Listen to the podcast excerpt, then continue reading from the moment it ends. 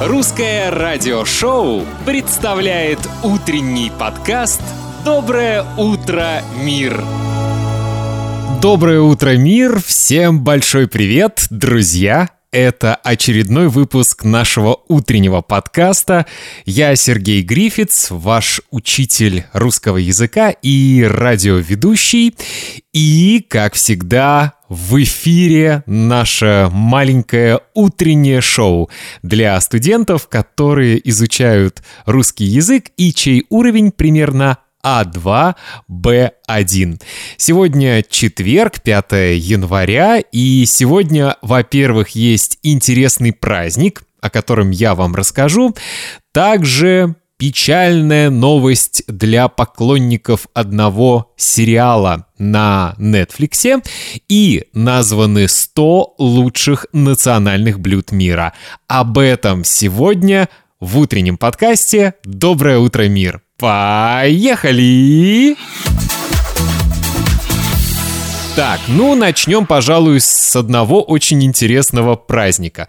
Но сначала вопрос. Друзья, вы много ели в течение Рождества, в течение Нового года, в течение всего этого праздничного периода? Признавайтесь. Я думаю, что много ели. Я ел очень много, и поскольку я сейчас в Литве, погода отвратительная, поэтому я не бегал все это время, и я боюсь встать на весы и посмотреть, какой у меня вес. Сколько килограммов я набрал. А, интересно, а вы уже в этом году успели взвеситься? Успели посмотреть, какой у вас вес? М-м-м. Сколько килограммов вы набрали? Друзья, почему я начал об этом говорить? Дело в том, что сегодня отмечается Международный разгрузочный день. Что значит разгрузочный день? Это день, когда мы разгружаем наш организм, то есть даем ему возможность отдохнуть от еды. Впервые этот праздник был отмечен 5 января 2018 года. То есть этот праздник достаточно молодой, ему всего 4 года. И знаете, есть день без автомобиля, например, когда нас призывают отказаться от автомобиля. А вот сегодня день разгрузочного питания, такой разгрузочный день, когда нас призывают не то чтобы отказаться от еды совсем, но дать своему организму немного отдохнуть. То есть не очень много сегодня есть, и есть, например, овощи, фрукты, что-то легкое. Не есть бургеры, картофель фри и так далее. Так что, друзья, можете сегодня отметить этот праздник и дать своему организму немного отдохнуть, устроить сегодня для организма разгрузочный день. Русское радиошоу представляет утренний подкаст «Доброе утро, мир».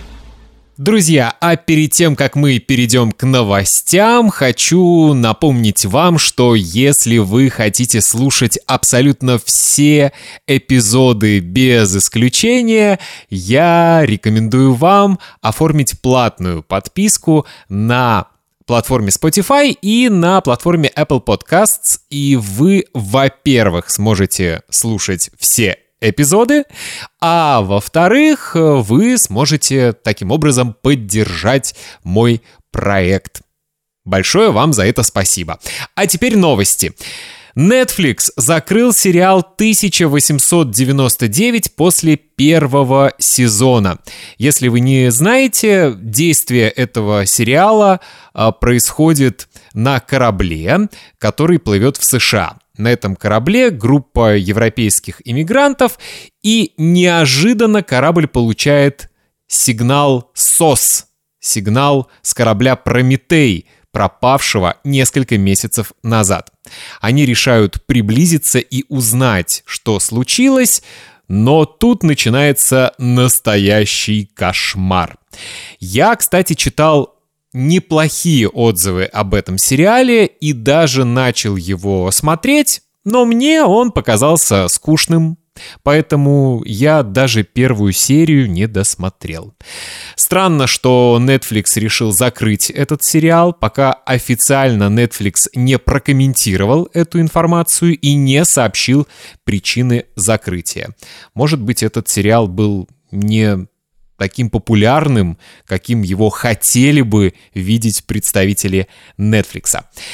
Так, еще одна интересная новость, друзья. Названы 100 лучших национальных блюд мира. Кулинарное издание Taste Atlas подвело итоги прошлого года и составило топ-100 национальных блюд. Его составили на основе средних оценок от пользователей. То есть люди сами голосовали, какие блюда, какую кухню они любят и какой кухне отдавали предпочтение э, в 2022 году. Первая десятка выглядит так. На первом месте карри. Густая пряная подливка с мясом и овощами, которая обычно подается с рисом. Один интересный момент. Я всю жизнь думал, что карри — это индийская кухня, но почему-то в этом рейтинге написано номер один — карри, Япония. Если меня сейчас слушают э, люди из Японии, скажите, пожалуйста, у вас так любят карри? И карри — это японская еда? Потому что, например, я видел карри в индийских ресторанах, но в японских ресторанах в Европе не видел. Но в любом случае карри — первое место. На втором месте стейк пиканья, Бразилия. Это стейк из мяса с толстой полосой жира, которая делает мясо более сочным. На третьем месте португальское блюдо Подождите, я должен правильно прочитать название. Амейжоа Абульяу Пату. Надеюсь, что я правильно все произнес. Это моллюски в раковинах, тушеные в масле. На четвертом месте китайское блюдо танбао. Это приготовленные на пару большие булочки, наполненные супом. На пятом месте еще одно китайское блюдо – гуатие. Это пельмени с мясной начинкой, которые сначала отваривают, а затем быстро обжаривают до золотистой корочки. На шестом месте пананг карри, Таиланд. Это разновидность красного карри, которая отличается меньшей остротой и такой густой, похожей на крем консистенцией. На седьмом месте перуанское блюдо ассорти севиче. Ммм, я обожаю севиче. Ох, я никогда не был в Перу, но, например, в Испании, в Барселоне у меня есть любимый перуанский ресторан, и я всегда там заказываю севиче. На восьмом месте блюдо из Ирана, горме сабзи. Это такой травяной суп из зелени, шпината, иногда туда добавляют свеклу, фасоль и красное мясо. На девятом месте турецкий джаки-баб. Для этого блюда баранину маринуют с луком, солью и перцем 12 часов, а потом жарят. На десятом месте перуанское блюдо «Пойо алябраса». Блюдо состоящее из жареной сочной курицы с хрустящей корочкой, которую традиционно подают с картошкой фри и салатом.